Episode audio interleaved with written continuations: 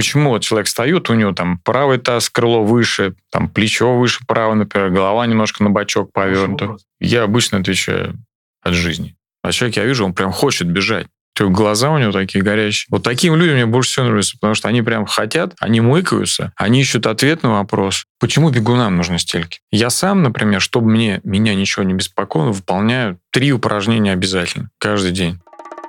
Здравствуй, я Сергей Черепанов, основатель бегового клуба Академия Марафона. Ты слушаешь подкаст «Держи темп», подкаст о любительском беге и любителях бегать, от слова «любить». Чтобы не пропустить новые эпизоды, подпишись на «Держи темп» там, где тебе удобно нас слушать. И если тебе нравится то, что мы делаем, поддержи проект отзывом на Apple подкастах или сердечком в Яндекс Музыке. Приятного прослушивания.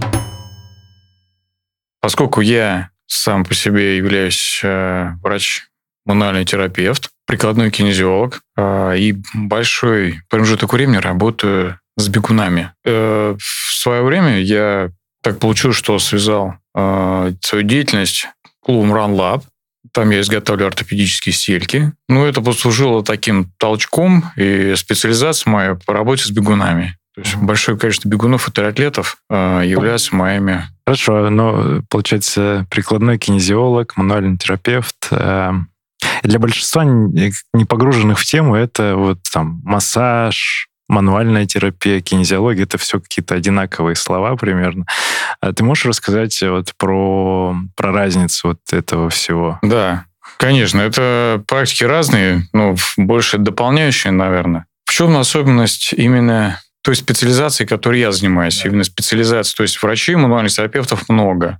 Массажистов много. Мое отличие, то есть моя специализация как прикладного кинезиолога заключается в том, что у меня есть инструмент для тестирования беговых мышц. И очень часто э, жалобы возникают у бегунов, когда какие-то мышцы перенагружаются. И вот перенагруженные, перенагруженные мышцы им, их можно найти с помощью там, пальпации, там, то есть они болят, они напряженные. Но причина этих напряженных мышц а, в слабости других. А вот эти слабые мышцы, их нельзя выявить э, методом пальпации, к сожалению. Их нужно тестировать. И вот прикладная кинезиология дает такую возможность. А, расскажи просто ну, немножко про себя э, через призму, может быть, спорта. Мы с тобой познакомились э, в Терсколе при Эльбрусе вот на, в этом году. Ты ходил в горы. Это что, это было твое спортивное какое-то увлечение? Ты как к этому вообще? Я давно хотел попасть в Прельбрусе и ну, подняться на какую-то высоту. И э, у нас сложилось и совпало так, что собралась компания, мы сели на машину и поехали в Терскол. Плюс э, трое человек из нашей компании еще и бежали. Э, Эльбрус, World да. Гонка. Да, да, ага. да. Поэтому для поддержки их я был там и полезен потом. И, а для себя, для меня очень интересно было и интересным опытом было восхождение. Ну, я на Эльбрус не зашел, а, потому что мне нужен был больше период адаптации. Но для меня само впечатление было очень э, сильное. Ты первый раз на такой высоте? Да, я первый раз в жизни. Ну, то есть я больше трех тысяч никогда не поднимался. Жили мы там несколько дней на четырех тысячах. Для меня это было очень необычно, эйфорично. А у тебя была какая-то какой-то уровень подготовки спортивной, может быть? Ты так вроде сложен, атлетично.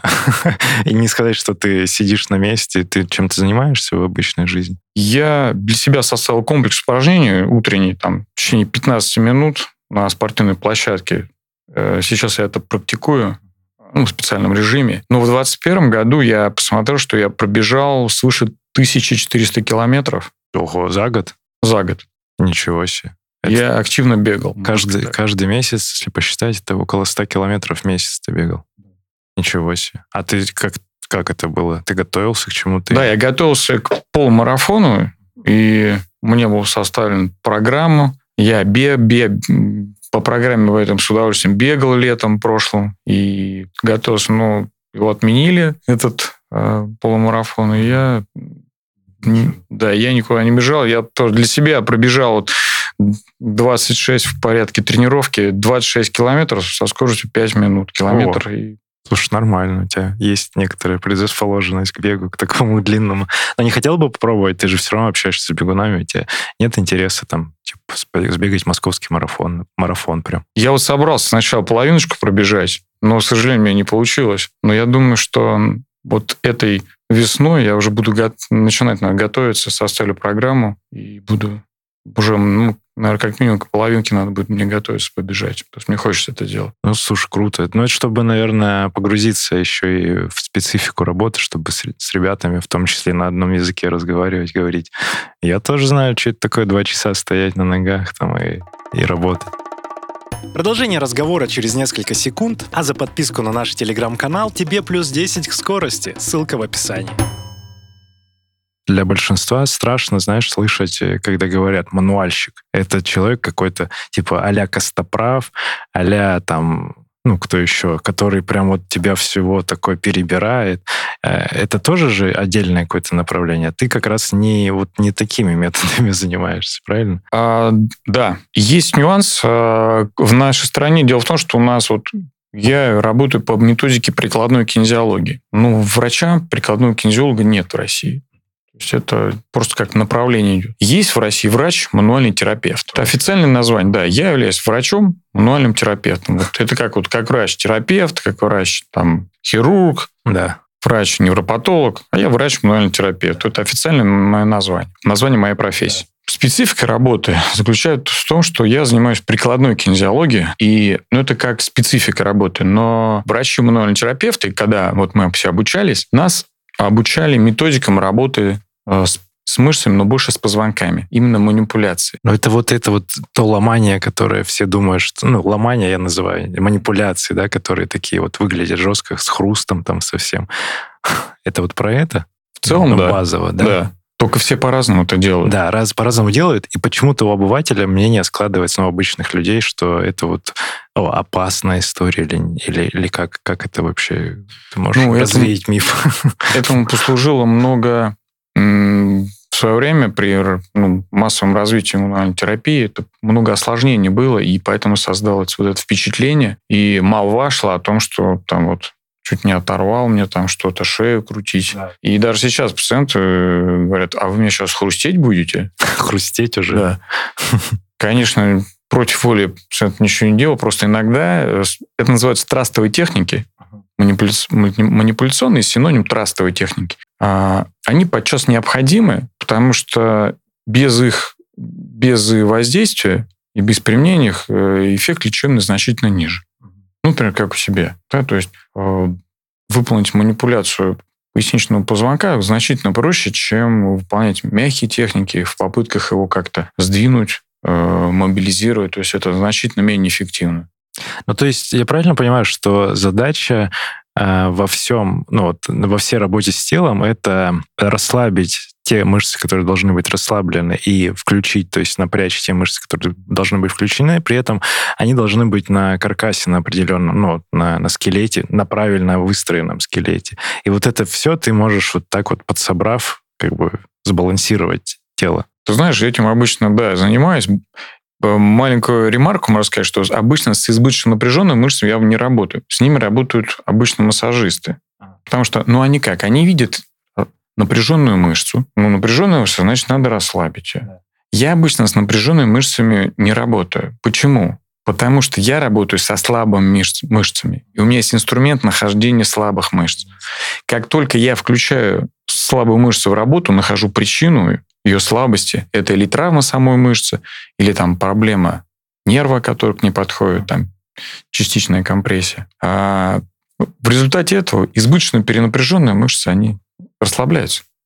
То есть даже не нужны вот эти манипуляции с этими мышцами, получается? Да, с избыточно напряженными не стоит, потому что очень часто бывает, если не работать с, со слабыми мышцами, а работать с напряженными мышцами, то есть не находится причина напряжения мышц. Почему напряженные мышцы избыточно перенапряжены? Если этого не делать, то, то, то работать только исключительно с перенапряженными мышцами, то будет проблемы постоянно рецидивировать. Ну, то есть э, слабая не включилась, а напряженная она по-прежнему да. выполняет всю работу. Да, на то себе. есть ее вот каким-то техниками там массажами можно расслабить, но потом она все равно вернется. Хорошо, а когда какова тогда какова стратегия? Вот э, человек, спортсмен-любитель, например, в нашем случае, он ну, чувствует что-то что не так, там где-то заболело, может быть, мышцы или в, в теле, в костях что-то ломит, ну, не знаю. То есть какова стратегия, куда идти базово изначально? То есть вот к, к тебе идти, к, ман, к мануальщику, к массажисту, вот как, как, как правильно действовать, вот при том, если ты обнаружил в себе какую-то проблемку, чувствуешь хотя бы на этом уровне? Сначала нужно определиться, во-первых, ну, вот слишком общий вопрос, э, сложно на него отвечать очень, потому что сначала нужно определиться в течение, ну, во время чего возникает эта проблема. Во время бега, или тот час после него, или это с бегом не связанная проблема. Человек сидит, например, у него там начинает там трапеция беспокоить при долгом сидении. Это, ну, это тоже он такой, ну, пойду на массаж схожу. Пойду на массаж. Базово же, вот я к чему, что базово все идут на массаж. Ну, э, не углубляясь в следующий, как будто вот кинезиология, мануальные практики, это уже следующий этап после массажа, как будто. Не, ты не сталкивался с таким? Да, да, потому что приходит на массаж, походит, вы знаете, тут там ходил, там, прошел там 8-10 сеансов да, массажа, да, да, да. стало получше. Да, да, да, да. Ну, вы знаете, вот потом через там два месяца все вернулось. Это к тебе так приходит да. с такими комментариями? Да. Вот, и, кстати, тоже э, интересный момент, что э, я часто сталкиваюсь, ну, вот так как много разных... Э, много разных ребят с разными взаимодействиями тоже говорят, прихожу к массажисту, он мне говорит, нужно купить курс там 5 или 10 сеансов. Но мы же понимаем, зачем это делается. Ну, то есть, э, зачем? Это же просто как продажа курса, как, ну, вот этого объема э, услуг, по факту. Наверное, так это работает. То есть массаж в каком случае он нужен? Массаж хорош как поддерживающий. То есть сначала нужно найти причину, устранить, а массаж делать... Э, то есть массаж хорош в поддерживающем режиме, там раз там в две недели, раз, ну, кому-то раз в неделю. Ну, общий тонус. Да, для общего тонуса, ну, это было, ну, это прям отлично, это прям великолепно. Но, знаешь, первое, что э, нужно сделать, надо взять, посмотреть на себя в зеркало. Вот я бы что порекомендовал бы. Самое главное. Причем ну, не в одежде. Да, раздеться, ну, до белья, и посмотреть на себя в зеркало. И посмотреть, что вообще, как э, на свои костные ориентиры. Как голова наклонена, не наклонена в сторону, плечи подняты, не подняты. Потом попросить кого-нибудь положить руки на крылья таза и посмотреть, какое-то крыло выше или ниже. Да, и можно даже сделать, ну, попросить кого-то, я думаю, фотографии сделать и посмотреть прям в зуме, как это там. В основном я на все замечаю и вижу ребят тоже бегающих, и, ну, дисбаланс есть, то есть тело несимметрично базово мало, мало таких суперсимметричных людей все равно есть какой-то... А у кого-то это прям очевидно, эти перекосы будут. Следующее действие. Надо найти того человека, который сможет устранить эти перекосы. Во-первых, почему они возникают? Почему вот человек встает, у него там, там правый таз, крыло выше, там плечо выше право, например, голова немножко на бочок. Хороший повернута. вопрос. Почему? Да. Значит, что очень сильно влияет на... Ну, это если мы смотрим в положении стоя. Первое, что влияет очень часто, это асимметричное жевание. Если ты помнишь, О, да. что я тебе просил симметрично жевать и показал, насколько уменьшилась у тебя болезненность в разных частях тела, в том числе и в грушевидной мышце справа, которая является причиной твоей жалобы и обращения ко мне. После того, как мы выровняли тебе движение челюсти. Да, и, кстати, хочу прокомментировать, что ну, Женя дал вот такие рекомендации, и я прям осознанно жевал на одной из сторон. То есть левая сторона у меня была перенапряжена, потому что все жевание было, ну, там, связано, ну, просто с привычкой, там, условно. А правая не, как раз не включалась в работу. Я сменил э, движение на правой стороне. И это все чуть-чуть уже подсбалансировалось, и напряжение даже вот, если делать пульпации, то можно увидеть, что вот там меньше чувствуется. Прикольное наблюдение, да. Второй момент, нужно обязательно посмотреть длину ног. То есть надо, очень часто бывает, я сталкиваюсь с тем, что длина голени бывает очень сильно разнится у людей. Но для всех это по-разному. Допустим, считается, что разность до 5 мм в длине ног чаще голени. Это не критично абсолютно для человека. Ну, по моей практике, может, даже немножко больше, до 8 мм. Но если а, человек бегает, то при, при нагрузке вот эта разница, она как бы возрастает в три раза. То есть критичным является 3 миллиметра разница. А может быть, и, ну, 3 максимум Но если 4. 8 в обычной, то как будто это там 2,5-2 сантиметра разница. Да, то есть это прям ног. серьезно, да, это серьезно будет, если человек будет вот с такой разностью ног бегать и никак не компенсировать вот эти, э, вот эту разницу, он будет очень сильно травмироваться. Но обычно такое часто бывает. Угу. И как, опять же, на, на моем примере случилось так, что за счет разной работы и включения мышц ягодичных ягодицы стало меньше одна, а вторая э, больше. Когда мне вот такой вопрос задают, как же так вот, как же так, что вот у меня одна ягодица меньше, вторая э, больше? Ну, я обычно отвечаю от жизни. Почему? Потому что объяснить сложно. Что было раньше, тоже непонятно. То есть Возможно, ну не невозможно, а наверняка. Та сторона, которая меньше, она меньше работала. И там очень, очень часто на стороне, э, там, где возникает синдром грушевидной мышцы, поскольку там компримируется, поддавливается нерв, который идет большой ягодичной мышцы, который ее нервирует, очень часто это нерв поддавливается. Большая ягодичная мышца, которая формирует массу основную попы, да, она не работает, она растет меньше. Вот и все. Ну, это вот к вопросу про нагрузку. Опять же, когда мы смотрели через тестирование, мы делали на правую, на левую, и, опять же, спустя там 5 повторений на правой, все, она выключалась, а левая могла делать 8 повторений, например.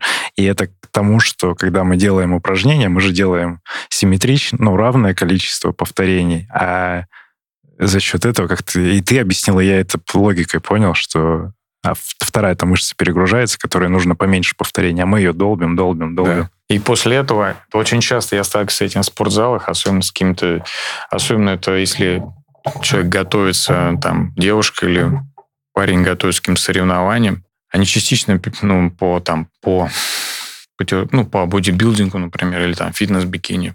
Я периодически работаю с такими пациентами. Они перегружают ее настолько, что прям дотронуться больно. То есть им настолько болезненно становится. То есть они думают, что они тренируют большую ягодичную мышцу. Это не так. На самом деле большую ягодичную мышцу вот прям травмировать, если она в, в хорошем состоянии, очень сложно. А вот когда дается избыточная нагрузка, вот как у тебя мышца держит 5 сокращений подряд, а там тренируешь ее на 8 раз, например, да?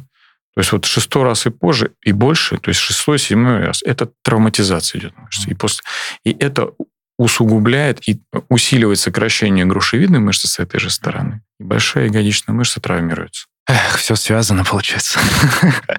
ну хорошо, смотри, второй пункт ты обозначил длина ног, э, вот, то есть симметричность тела в зеркале. Второе, длина ног, опять же, как это, лежа на спине, и кто-то там из семьи может вытянуть ноги и посмотреть длину таким образом. Можно, если тут есть нюансы, как бы эту диагностику провести довольно-таки непросто, потому что тут есть нюансы, тут нужно их немножко вытянуть. Что можно, как можно самостоятельно вымерить э, длину голени? Лежа на животе, э, коленочки сдвинуть и согнуть ноги в коленях. Вверх, пятками вверх, да. Угу. И под углом 90 градусов просто приблизить друг к другу и посмотреть, какая разница, есть ли она. Да, и я сейчас понял, важный дисклеймер будет, что вот все, все эти разговоры тут не являются какими-то рекомендациями медицинскими, тем более, и все это лучше с консультацией там, специалиста напрямую на приеме делать, там, у Жени или у какого-то другого специалиста. У нас специальное включение с рубрикой «Держи темп рекомендует». Если вы внимательно слушали последние эпизоды нашего подкаста, то, конечно, заметили, что некоторые рубрики мы делали при участии дерматологической лаборатории «Ля Рош-Пазе». Мы говорили об уходе за кожей лица и тела в зимний период, обсуждали особенности детского ухода. Оказывается, это очень обширная и интересная тема. И у нашей кожи есть много особенностей, о которых большинство даже не догадывается. А теперь крутая новость. Полезные и доступные знания в комфортном формате можно получить по послушав подкаст «Слово кожи».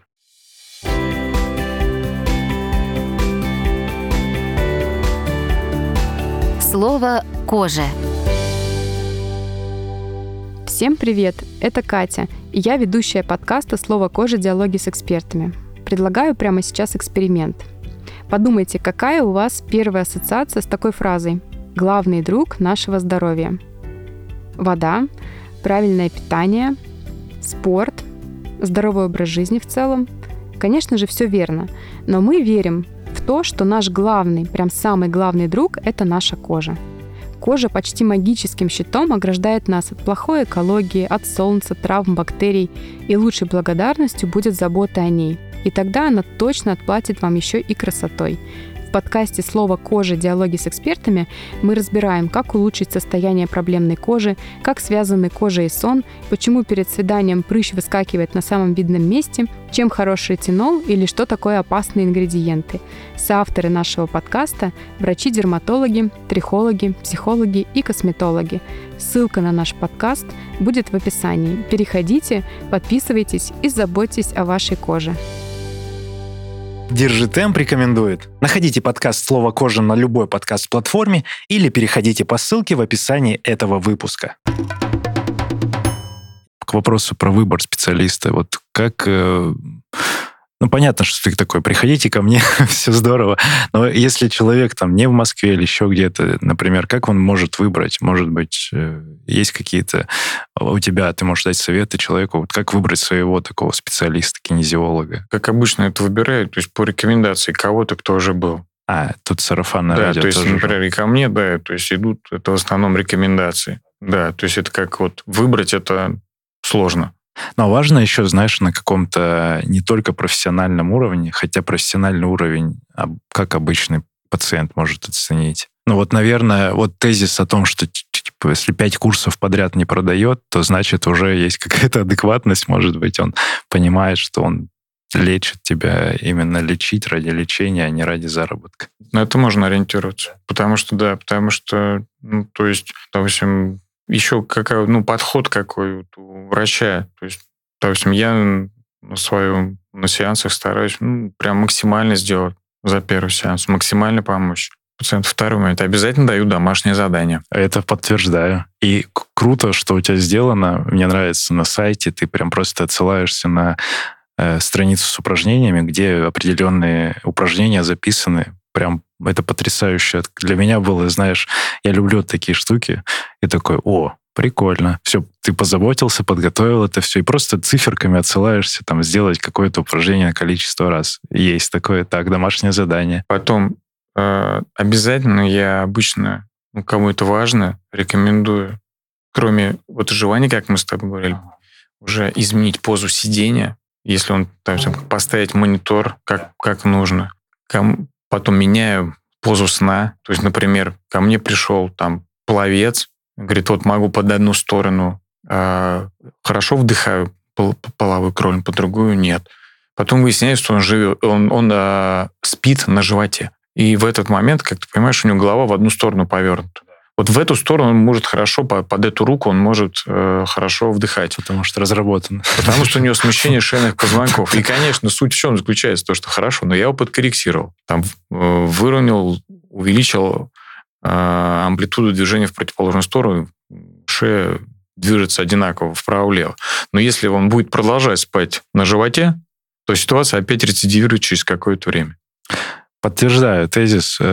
Тоже с тобой это проходим и проходили, когда у меня паттерн сна одинаковый на правой стороне. И я думал до какого-то момента, что это прям привычка. Ну, то есть я только так засыпаю. На самом деле нет. И э, когда я спросил, а как поменять позу сна, ты говоришь, берешь и меняешь позу сна. Я такой, о, откровение. И на самом деле, да, я пробую, там не всегда получается, но я вспоминаю про это, что меняю тоже движение, там ложусь на левой стороне, засыпаю и так далее.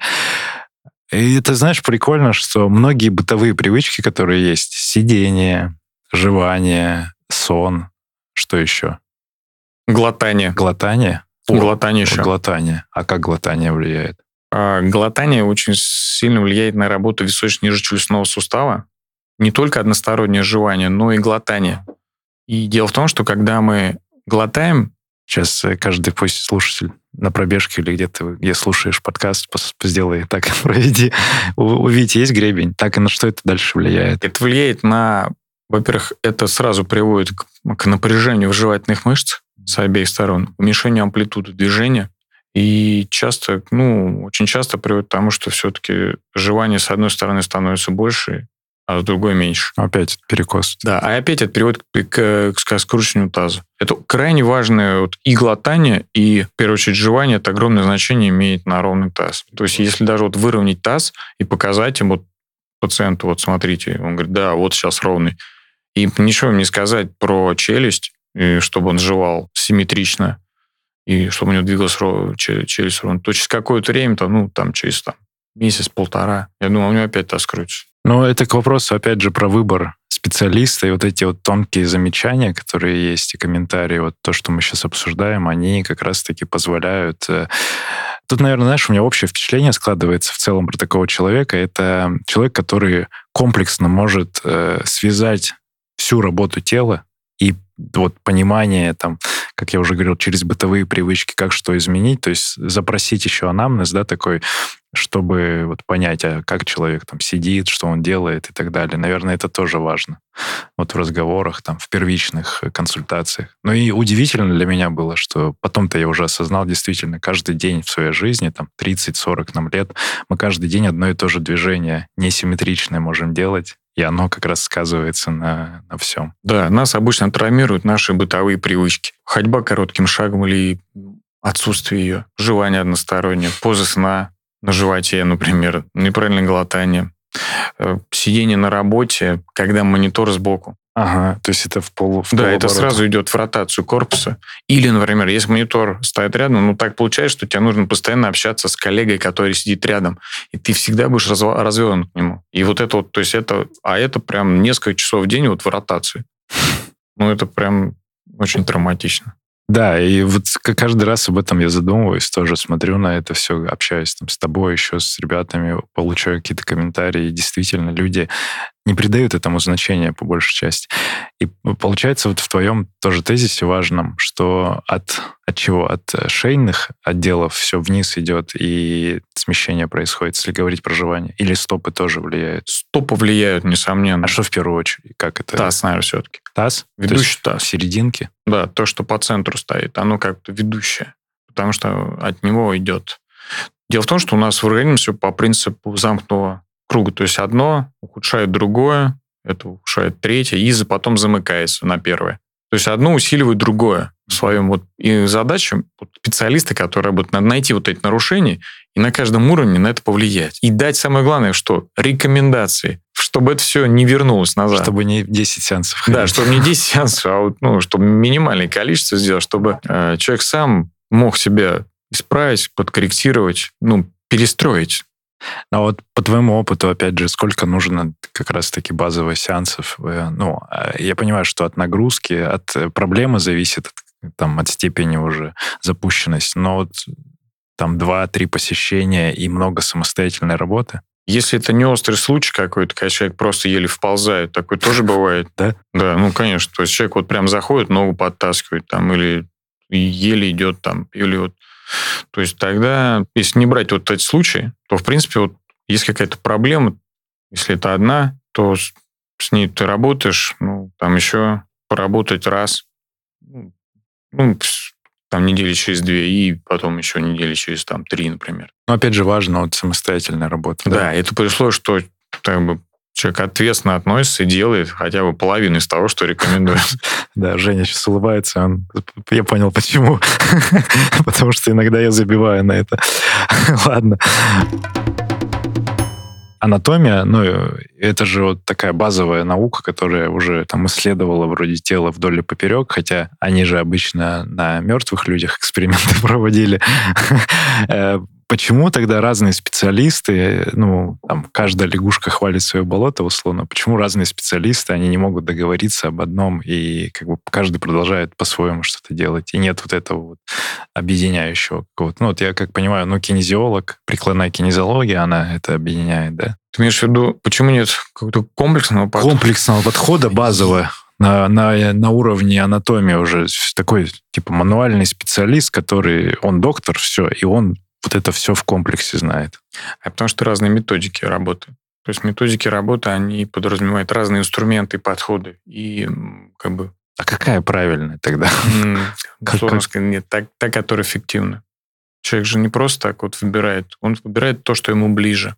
Ну, хорошо, а кто-то будет там, типа, говорит, вот массаж ближе. Но мы понимаем, что массаж воздействует только на, ну, на мышцы и на верхний слой.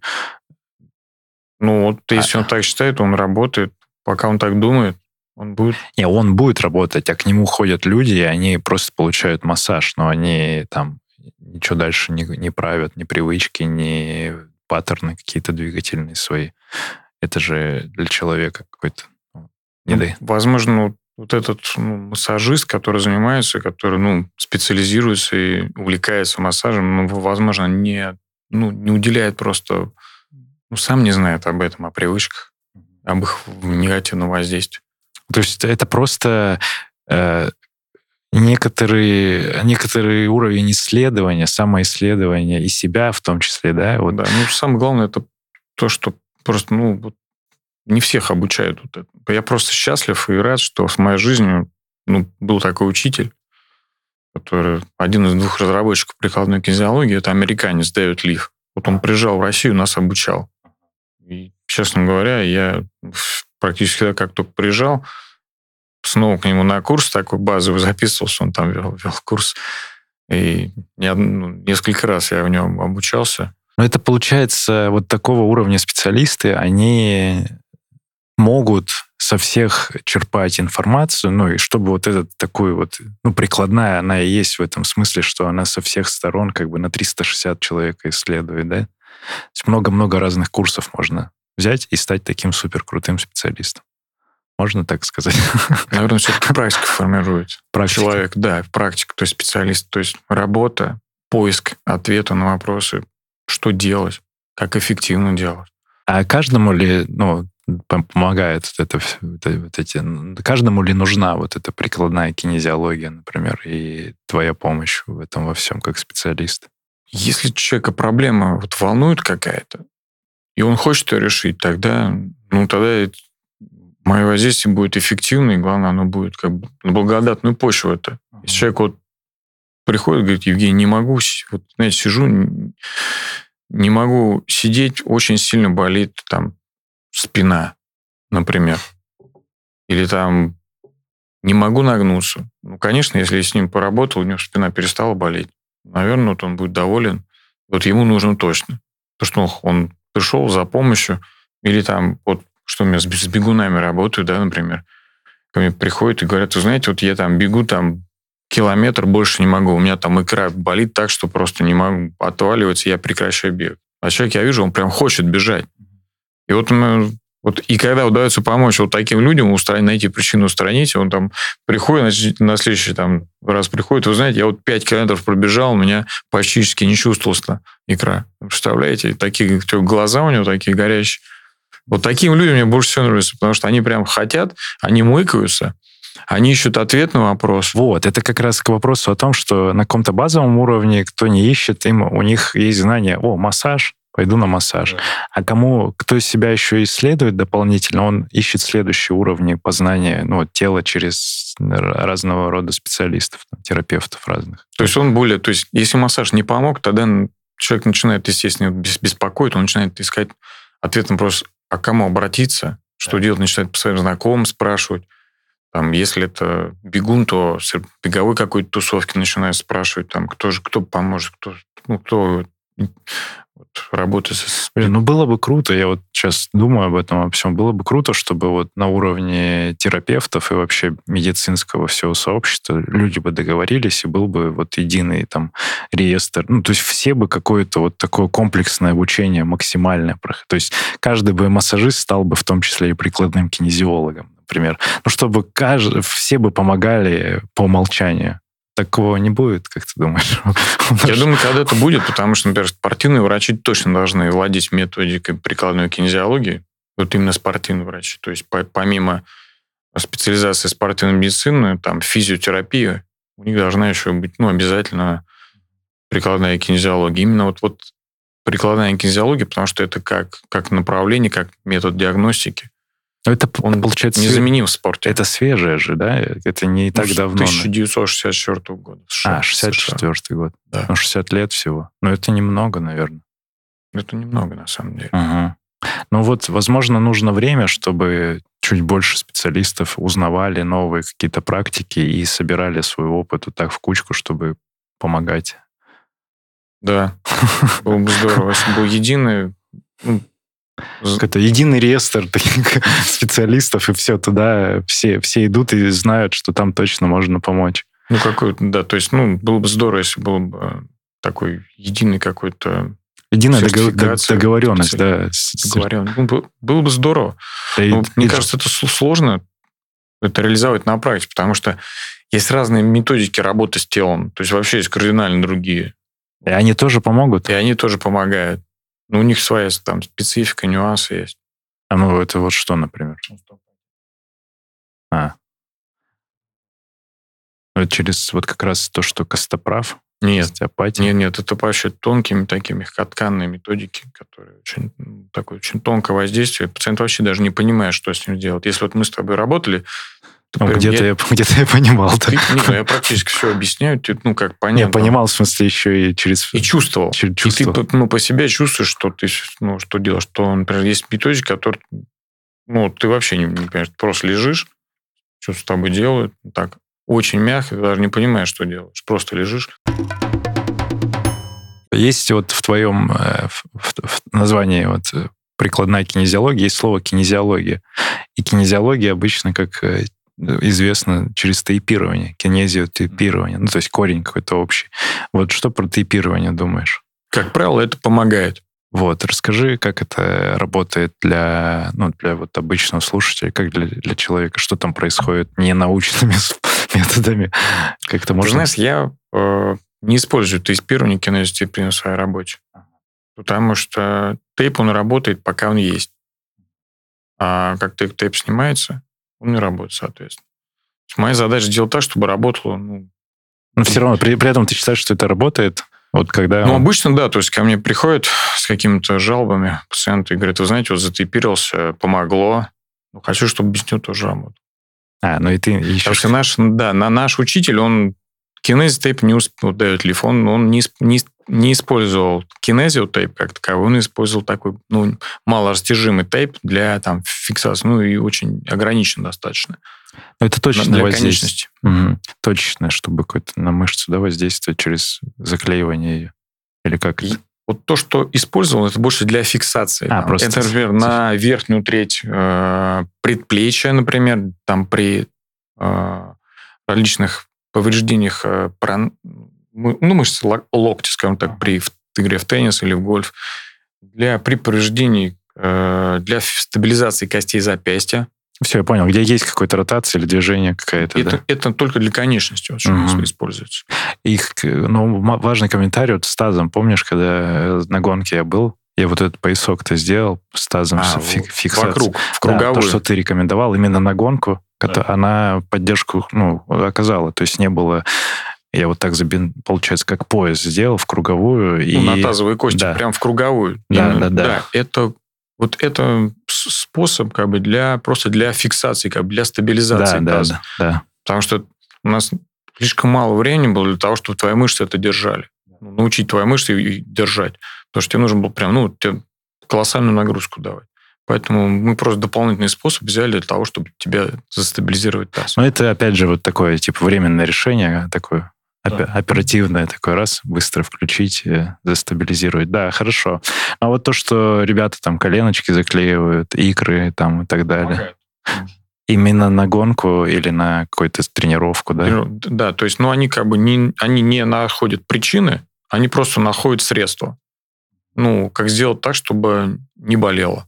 Или меньше болело. Ну, да, возможно, давал, тейп дал возможность там побегать, потренироваться. Ну, чтобы вот э, при какой-то ударной дополнительной нагрузке м, мышца с, ну, определенные амплитуду сокращения давала там или связки как-то работали. Да, чтобы они сокращались. Ну, имели возможность сокращения.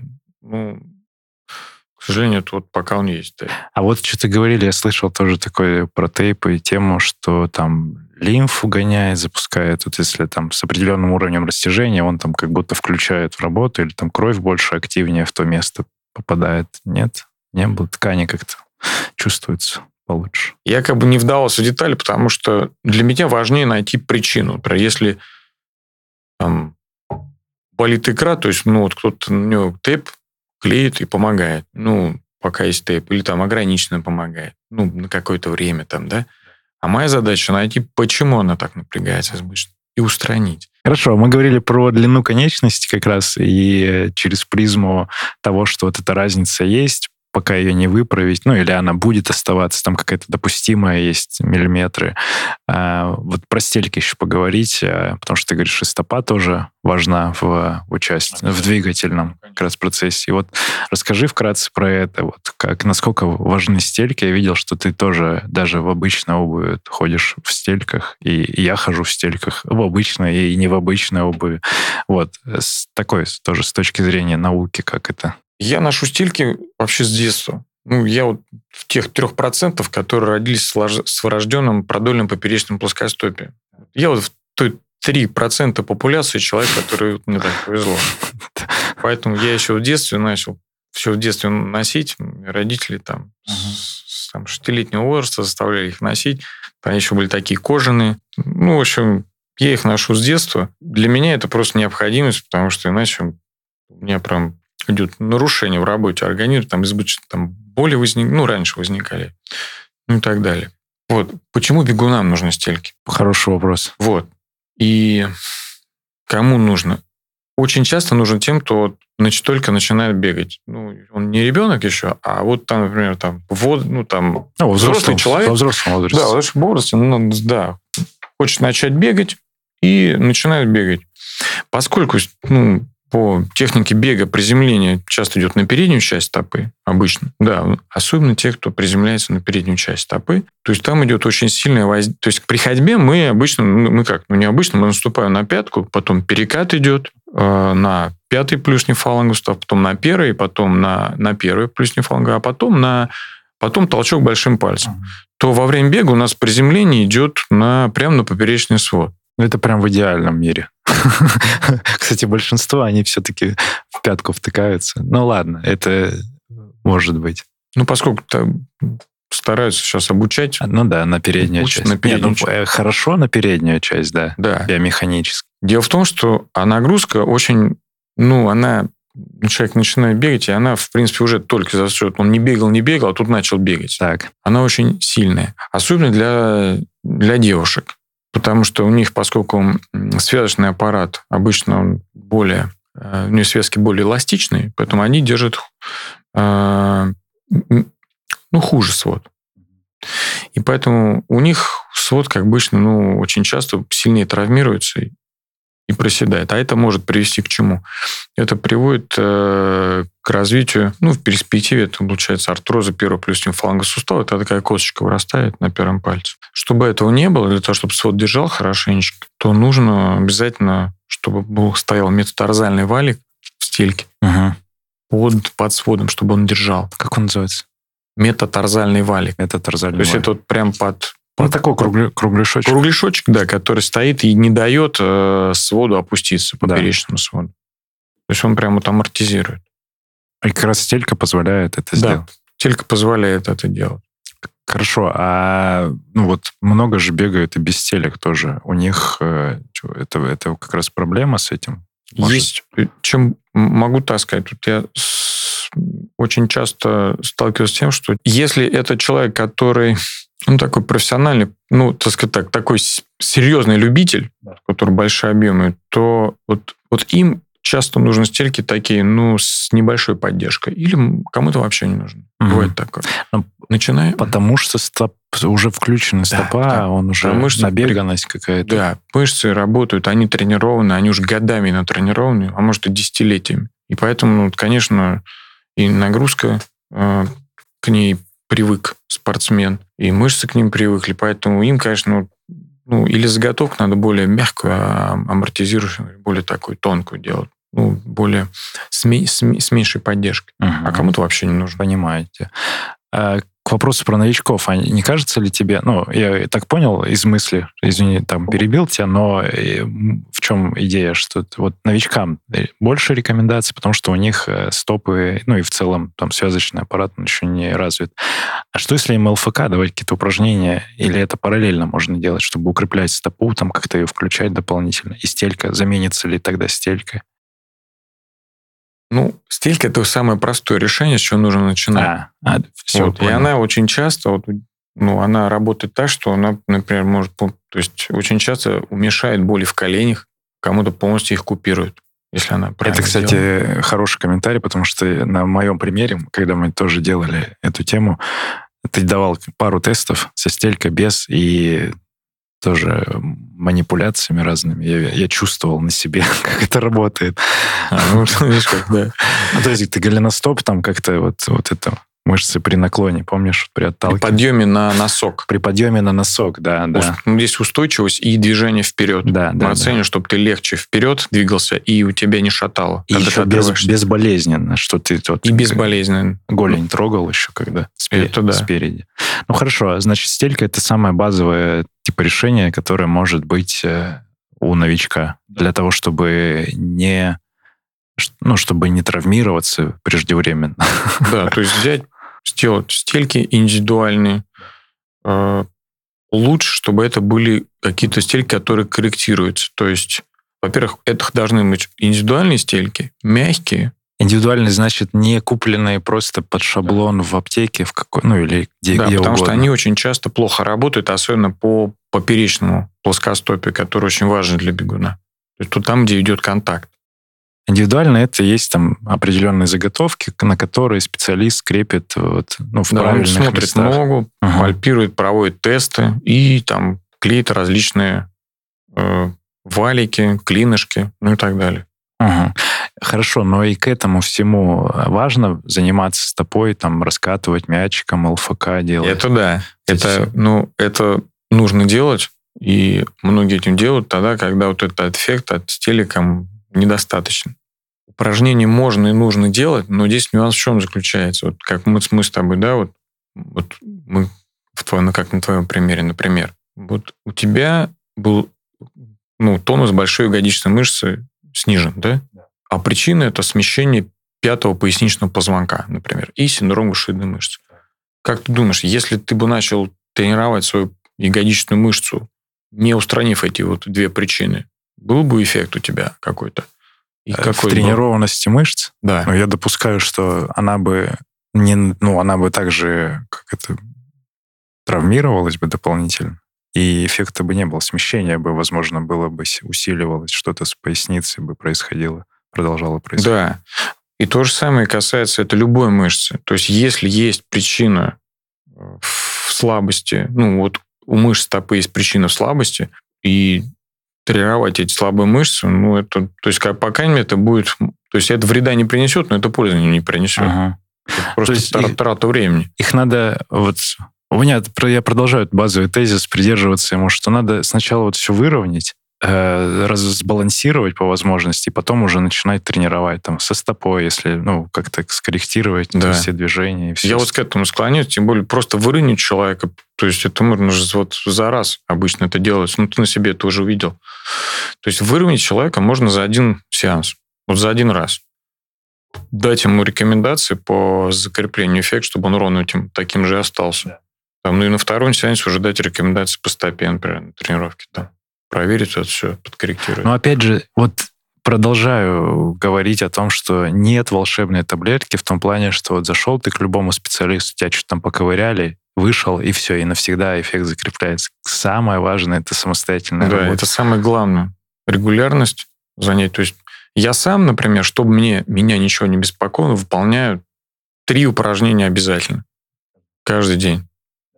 Вот специально из того, что вот у меня есть на сайте. То, что я выложу. То есть обязательно массаж больших ягодичных мышц, то, то, что ты делаешь. Обязательно катаю мячик, обязательно упражнения на шее. Еще важный комментарий. Тут, наверное, слушатели такие, о, о, что там весь травмировался. Нет, это вот все, что, про что Женя говорит. У меня нет такой явной травмы, но чтобы она меня прям беспокоила, чтобы я жить не мог с этим в бытовом вопросе или еще где-то. То есть это уже очень тонкие такие моменты, при которых я могу до сих ну, соревноваться, я могу бегать, продолжать.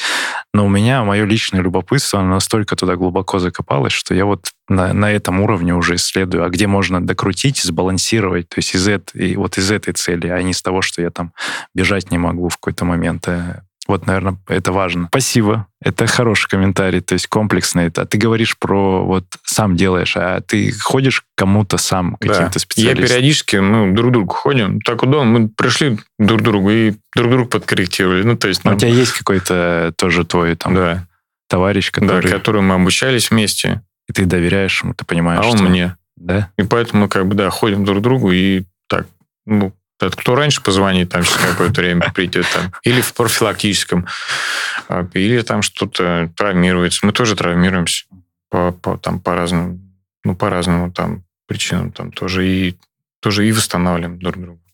Слушай, круто. Это важно, потому что ты знаешь, как бывает сапожник без сапог, такой весь сидит специалист весь кривой, косой, э, э, и, и такой, да я сейчас тебя поправлю. Вопросики возникают. Ну, ну, это как страдающий ожирением диетологом прийти. Да-да-да. Так, хорошо. Если у тебя ничего не болит, стоит ли обращаться к специалистам, э, к прикладной кинезиологии, к изготавливать стельки, массажистам? Если вот человек живет такой, да, все вроде нормально, и, и все. Продолжает бегать потихонечку, у него его ничего не беспокоит. Стоит ли лезть вот в это во все? Если человека ничего не беспокоит, его, в принципе, все устраивает, то, наверное, нет, не надо обращаться. Если он хочет улучшить свой, вот его ничего не беспокоит, он бегает, но он хочет улучшить свои показатели, тогда да.